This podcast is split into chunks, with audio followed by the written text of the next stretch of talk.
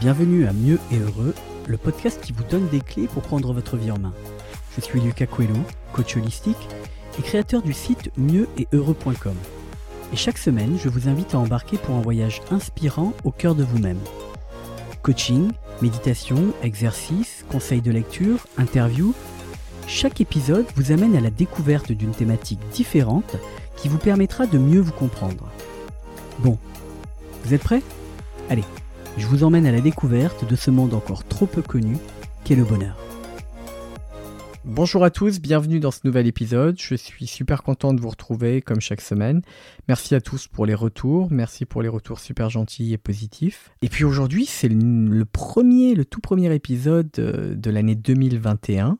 Donc je me permets de vous souhaiter mes voeux, je vous souhaite plein plein de belles choses. Je vous souhaite de la sérénité. Je vous souhaite de la découverte, de l'exploration intérieure. D'ailleurs, je pense que je vais commencer à vous appeler les explorateurs parce que je trouve que ça résume assez bien le travail qu'on fait ensemble. Donc, euh, chers explorateurs, je vous souhaite plein de belles choses, que des belles choses, de la santé, mais également de la sérénité, du bonheur. Je vous souhaite de, vous aimer, de prendre conscience que vous êtes quelqu'un de génial, de vous aimer profondément, et je vous souhaite de tout mon cœur de réaliser vos rêves.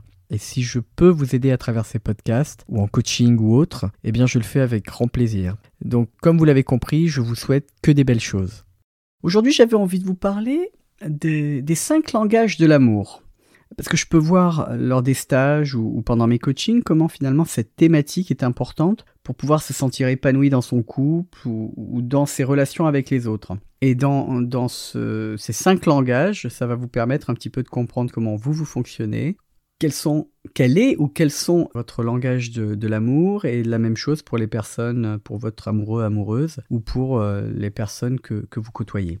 Donc, ces cinq langages ont été développés par euh, Gary Chapman, qui, est un conseiller conjugal et qui a écrit un livre. Euh, son premier livre à ce propos s'appelle, après il en a fait des déclinaisons, mais son premier livre s'appelle Les cinq langages de l'amour. Donc, dans ce livre, il évoque le fait que chacun a, une façon de comprendre l'amour, euh, un langage qu'il intègre ou qu'il associe comme étant celui de l'amour d'une certaine manière, ce langage, ça, si vous voulez, ça remplit une sorte de réservoir émotionnel affectif. Donc c'est un réservoir qui, lorsqu'il est plein, on se sent épanoui, on se sent apaisé, on se sent bien dans la relation, on se sent euh, serein. Du coup, on est, on est plus ouvert, on est plus ouvert à l'autre, ouvert aux autres, on est plus, plus enclin à, à recevoir quoi que ce soit comme message, comme critique peut-être ça, c'est lorsqu'on a le réservoir émotionnel affectif qui est plein. Donc dans ce livre, il recense cinq principaux langages qui, permettent euh, de se comprendre et de comprendre les besoins de notre partenaire ou de notre entourage. Donc à travers ce podcast, on va, on va un petit peu euh, voir tout ça et ça va vous permettre de prendre conscience de ces langages, de découvrir le ou les vôtres, euh, tout comme celui ou ceux euh, de, votre partenaire ou, de ceux qui vous entourent. Donc lorsqu'on sait quel langage on parle, quel langage on a besoin d'entendre, bah du coup c'est plus facile de se comprendre dans une relation et c'est plus facile d'être sur la même longueur d'onde. Mais avant de vous parler de ces cinq langages, vous savez que j'aime les digressions, je, voudrais juste ouvrir une parenthèse. Un petit, un petit rappel, un petit, une petite répétition. Euh, sur le travail sur soi. Le travail sur soi, c'est quelque chose, si vous voulez, c'est, on va prendre une métaphore, c'est, c'est comme si on cuisinait son propre gâteau. Donc si vous voulez, notre bonheur, c'est un gâteau, on prend le temps de le cuisiner, on crée notre propre recette avec les ingrédients qui nous plaisent, et on fait tout ça grâce à des ustensiles. Ces ustensiles, si vous voulez, en quelque sorte, ce sont les, outils que vous utilisez, les outils de PNL, les outils, les exercices que, le podcast, les exercices que vous faites, que je vous donne et que vous faites ou que vous trouvez ailleurs. Euh, ça, ce sont les, ustensiles. C'est ce qui fait que, voilà, euh, vous, vous pouvez faire votre recette et votre gâteau. Les ingrédients, eux, ce sont vos envies. C'est ce que vous aimez, ce sont vos rêves, euh, vos qualités, vos ressources. Ça, ce sont les ingrédients. Et la recette, ben, c'est le travail que vous réalisez. C'est-à-dire que c'est vous qui faites ce travail euh, sur vous-même. Donc tout ça, eh ben, ça fait un joli gâteau. Et ce gâteau, lorsqu'il est cuit, lorsqu'il est tout beau, agréable, il sent super bon, il a super bon goût, eh ben c'est votre bonheur. C'est-à-dire que vous êtes le gâteau, vous avez un magnifique gâteau que vous avez cuisiné, et vous êtes ce gâteau si vous voulez. Et lorsque vous avez ce gâteau, vous êtes entier, vous vous sentez bien, vous vous sentez posé, ancré, heureux, serein. Et, bien, y vos blessures ont été intégrées, soignées, vos, vos croyances ont été modifiées, vous êtes vraiment bien. Et en fait, la relation avec les autres, et surtout la relation amoureuse, ce sont les toppings. C'est-à-dire les toppings, c'est quoi? C'est la cerise sur le gâteau, c'est la chantilly, c'est les petits euh, M&M's qu'on met, c'est peu importe tout ce que vous voulez ajouter et qui rend le gâteau plus beau, plus agréable à regarder, plus joli, plus euh, plus sucré, qui, tout ce que vous voulez ajouter à votre gâteau, c'est la métaphore de votre relation avec les autres. Donc votre compagnon, c'est la cerise sur le gâteau ou la chantilly, vraiment tout ce que vous voulez. Mais il n'est pas le gâteau. Il ou elle n'est pas le gâteau. Et ça, c'est vraiment important à comprendre.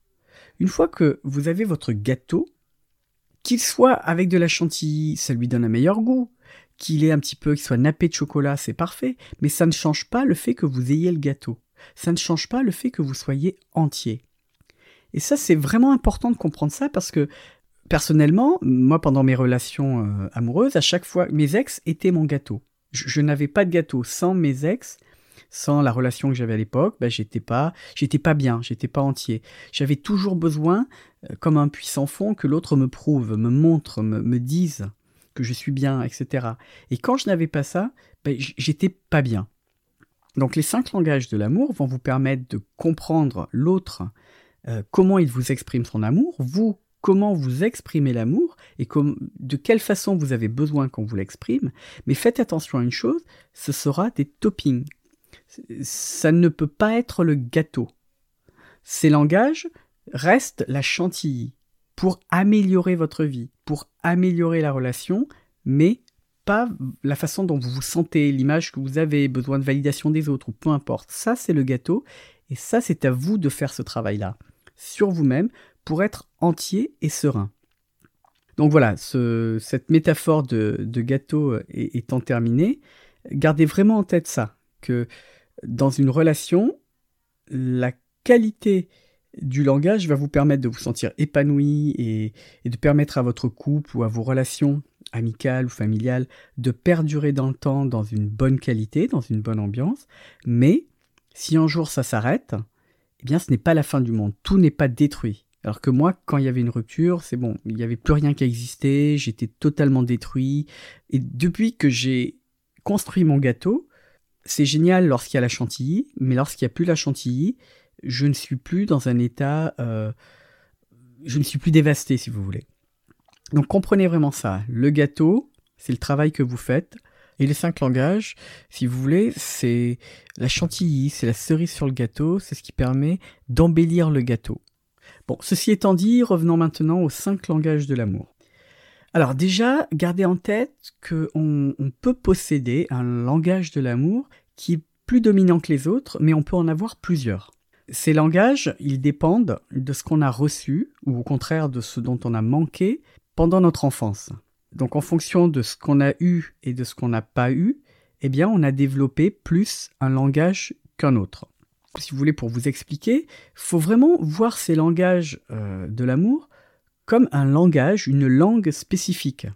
Je prends souvent la métaphore en coaching, euh, lorsque j'évoque, euh, lorsqu'on travaille sur l'enfance, qu'on évoque l'enfance et les relations aux parents. Je vous dis, donc, imaginez que vous parlez anglais. Votre façon de comprendre l'amour, d'entendre l'amour, de dire l'amour, c'est en anglais.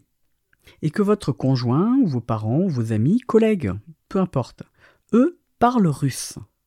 Donc, eux, ils vous montrent leur amour en russe, ils vous déclarent leur amour, leur attachement en russe, mais vous, vous pouvez faire tout ce que vous voulez, mais tant que vous ne comprendrez pas le russe, ou tant que eux n'apprendront pas l'anglais, ben, euh, vous ne comprendrez pas qu'on vous parle d'amour. Vous, ce sera ben, du russe. Donc vous ne pouvez pas mettre, vous ne pouvez pas associer ce que vous entendez à c'est de l'amour et à ça remplit mes besoins. Donc vous voyez vraiment l'importance de parler un même langage. Si je vous déclare combien je vous aime en russe, mais que vous ne le prenez pas comme ça, bah ça va correspondre à rien. Peut-être que vous, d'ailleurs, vous allez dire j'en ai marre, il me dit jamais qu'il m'aime. Oui, mais il vous le dit en russe, mais vous, vous ne comprenez pas. Donc le but de ces cinq langages, et le but de ce podcast, c'est de vous faire comprendre et intégrer qu'il y a différentes façons de montrer et de recevoir son amour, et que quand on commence à comprendre le langage de l'autre, tout de suite, c'est beaucoup plus facile, et du coup, on peut échanger plus ouvertement et plus sereinement. Parce que imaginez que, que vous sachiez parler et comprendre le russe et l'anglais. Et que vous pouvez même comprendre et parler les cinq langues différentes. Ça vous permettrait de vous sentir aimé, apprécié, valorisé et d'être dans les meilleures dispositions, plus détendu, ou ouvert à l'autre ou aux autres. Ce qui permettra vraiment à votre couple ou aux autres types de relations d'être plus serein, d'avoir une meilleure connexion si vous voulez. Alors, juste une chose, euh, comme chaque chose qu'on a vue dans les podcasts et qu'on verra dans les prochains, tout ce que je vous dis, ce n'est pas la recette miracle. Ces cinq langages ne sont pas la recette miracle. C'est tout un travail. Vous pouvez le voir, euh, si vous voulez, comme un puzzle, une pièce du puzzle de votre bonheur. Ces cinq langages sont une pièce qui vont vous permettre d'apaiser l'amour, de moins me sentir rejeté ou de moins me sentir ignoré, si vous voulez.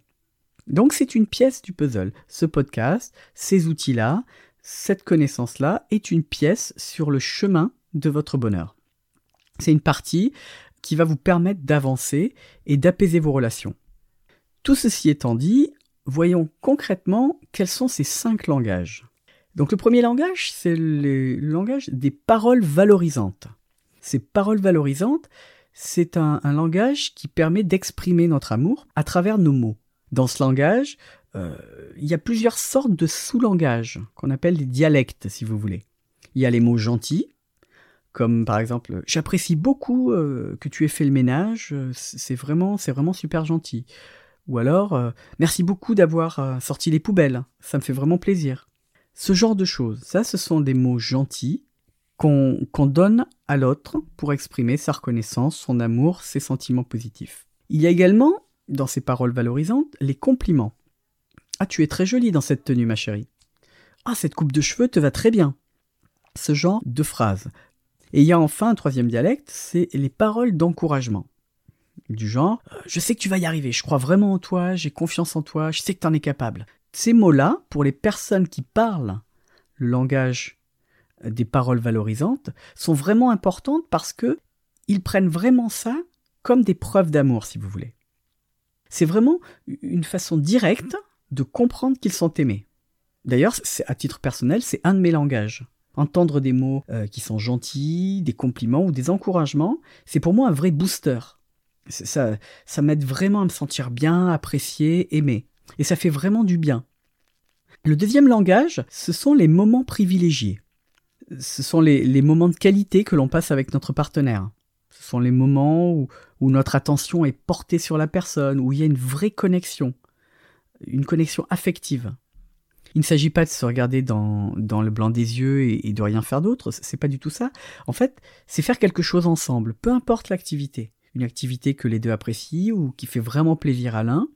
L'important, c'est de passer un moment ensemble, un moment de qualité, où vous partagez et où, euh, on se sent écouté et important aux yeux de l'autre. Ça, c'est le langage pour les personnes qui ont besoin de ces moments de qualité pour se sentir aimés. Le troisième langage, ce sont les cadeaux. Si vous voulez, ce sont les symboles concrets de l'amour que l'autre ou que vous avez pour l'autre. Je te montre mon amour en te faisant des cadeaux. C'est quelque chose qu'on peut palper, qu'on peut avoir entre ses mains. Ça montre qu'on a pensé à nous. Euh, le prix du cadeau, il n'a pas vraiment d'importance. Ce qui compte, c'est le geste, qui est, qui est aux yeux des, personnes qui ont, qui ont ce langage, qui est une preuve d'amour. Le geste montre une preuve d'amour, si vous voulez. Alors ça peut être un cadeau à 5 euros, ou même quelque chose que vous avez fait vous-même, peu importe. Ce qui compte pour ces personnes-là, c'est le fait d'offrir un cadeau. Pas la valeur du cadeau, encore une fois. Le quatrième, si je ne me trompe pas, le quatrième langage, c'est le langage des services rendus. C'est le langage où on rend service à l'autre pour le décharger, pour l'aider dans son quotidien. Alors, ça peut être euh, faire les tâches ménagères, les courses, sortir les poubelles, aller chercher les enfants à l'école, peu importe. C'est quelque chose que l'on fait dans un esprit positif. On rend service à l'autre, on fait des choses pour l'autre pour l'aider. Pour les personnes dont c'est le langage, il s'agit de vraies preuves d'amour. Faire quelque chose pour eux est vraiment un signe qu'ils sont aimés, que vous les aimez, qu'on les aime. Le dernier langage, le cinquième, c'est le toucher, le toucher physique. Le contact physique, c'est un moyen de montrer son amour ou son affection. Tenir la main, une accolade dans le dos, euh, un baiser, une main dans les cheveux, tout ça, ce, sont des preuves, des attentions physiques qui peuvent vraiment remplir le réservoir affectif d'une personne dont c'est le langage. Et, ça, c'est, je pense que d'ailleurs que c'est mon langage principal. Mon langage principal doit être le toucher. Je suis quelqu'un de très kinesthésique, et donc le langage, mon langage principal, vous voyez, j'en ai, j'en ai plusieurs donc, et le principal, je pense que c'est le toucher physique. Vous connaissez maintenant les cinq langages de l'amour. Connaître ces langages, savoir les lire et les parler, c'est un moyen vraiment utile pour changer ou apaiser les relations avec les autres. C'est principalement les relations avec son ou sa partenaire, mais c'est peut être les relations avec vos collègues, avec vos amis, avec votre famille. Quand vous comprenez comment les personnes reçoivent les messages d'amour ou d'affection, et quand vous comprenez les besoins que vous avez pour comprendre ces messages-là, vous avez des clés qui sont vraiment super utiles dans votre vie quotidienne. Donc déjà, c'est vraiment important de connaître notre propre langage de l'amour et celui de ceux qui nous entourent. Parce que comme ça, on peut communiquer plus facilement et être plus facilement sur la même longueur d'onde. À parler le même langage, c'est plus facile pour communiquer. Alors, notez une chose, c'est que un quart des personnes ne parlent pas le même langage de l'amour que celui qu'ils aiment recevoir. On peut par exemple aimer recevoir des paroles valorisantes, mais notre façon de montrer notre amour, ça passe par le toucher physique. Donc ça veut dire que on peut se sentir aimé lorsqu'on reçoit des paroles gentilles, mais notre façon de donner de l'amour, de montrer l'amour, ça passe par toucher le physique ou alors par offrir des cadeaux.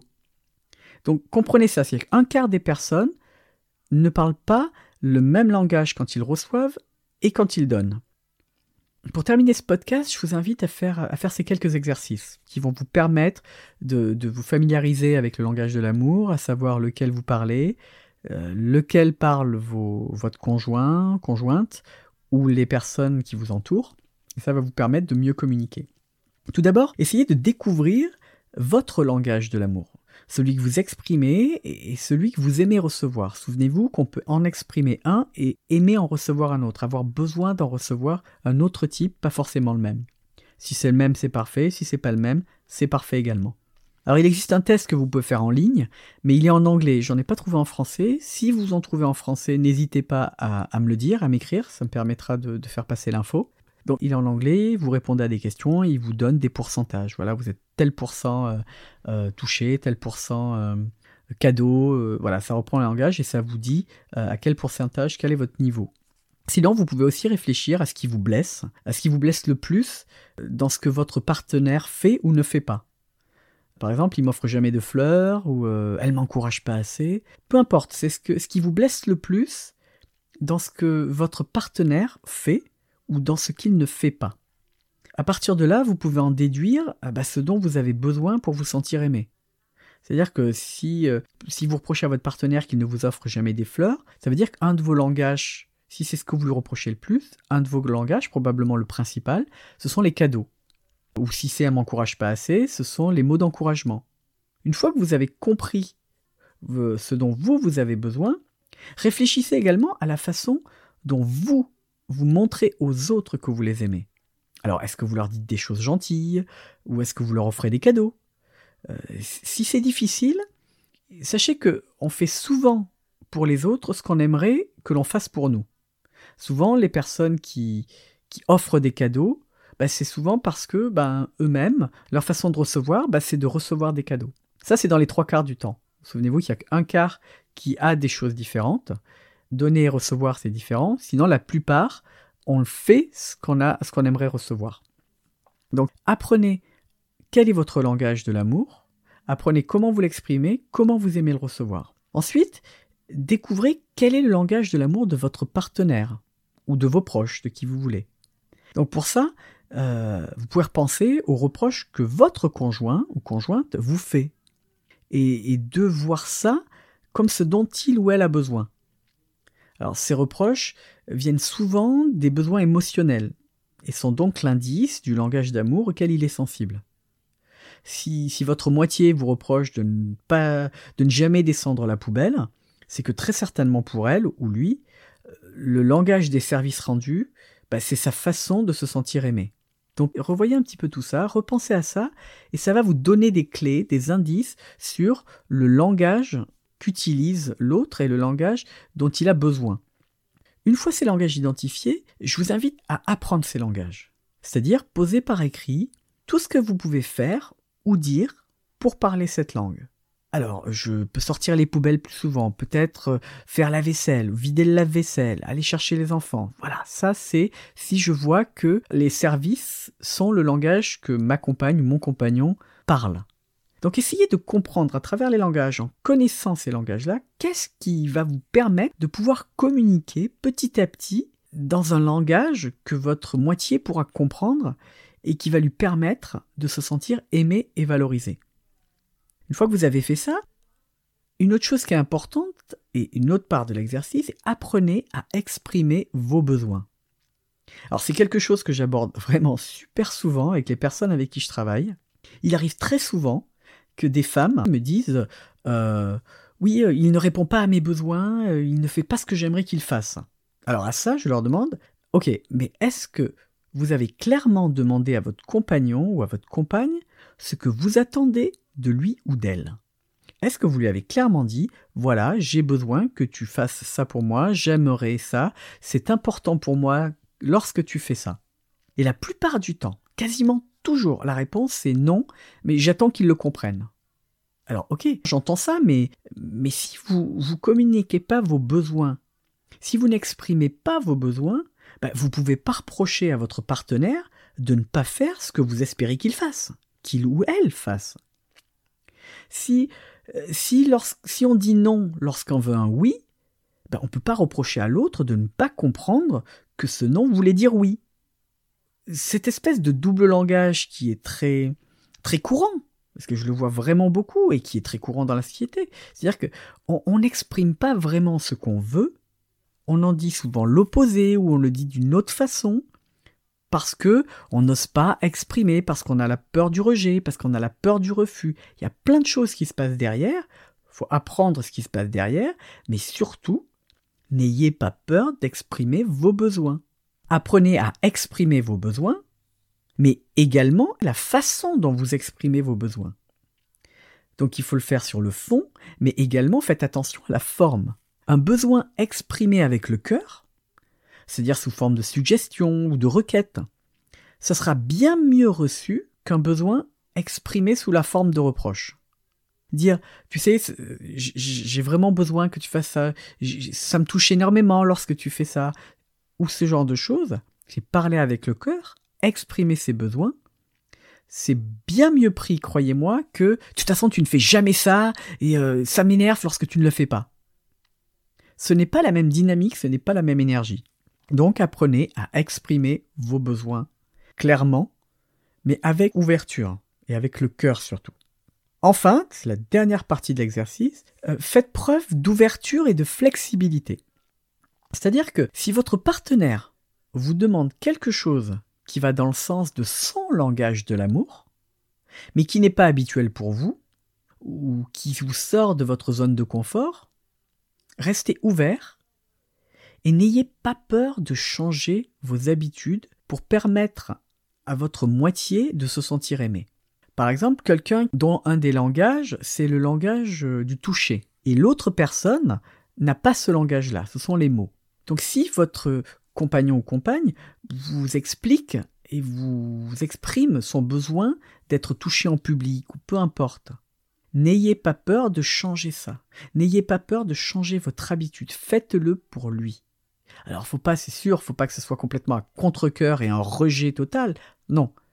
Ouvrez votre zone de confort, élargissez-la, faites-le petit à petit, faites un pas vers lui, et vous allez voir qu'il y a une nouvelle habitude qui va se mettre en place. Donc soyez ouvert et flexible. Voilà pour aujourd'hui. Les cinq langages de l'amour n'ont presque plus aucun secret pour vous. Vous êtes maintenant, euh, vous parlez cinq langues. Et c'est maintenant à vous de jouer en intégrant et en pratiquant ce qu'on a vu aujourd'hui. Vous pouvez toujours lire le livre qui s'appelle donc Les cinq langages de l'amour de Gary Chapman. Faites l'exercice, apprenez votre langage, apprenez quel est son langage, tiens, comment est-ce qu'il s'exprime, elle s'exprime. Et vous verrez que c'est vraiment intéressant parce que ça va vous permettre d'accéder à une autre connexion avec ces personnes et surtout avec la personne que vous aimez. Je vous remercie encore pour votre écoute. Merci mille fois encore pour les, retours qui sont, qui sont positifs et ça fait plaisir. Ça fait super plaisir. Euh, je vous rappelle euh, encore une fois que vous pouvez me retrouver sur le site mieux-et-heureux.com, sur Facebook sur le groupe Mieux et Heureux ou encore sur Instagram Mieux et Heureux où je commence petit à petit à poster des choses. Je vous retrouve la semaine prochaine pour un nouveau podcast et je vous dis à très bientôt. Bye bye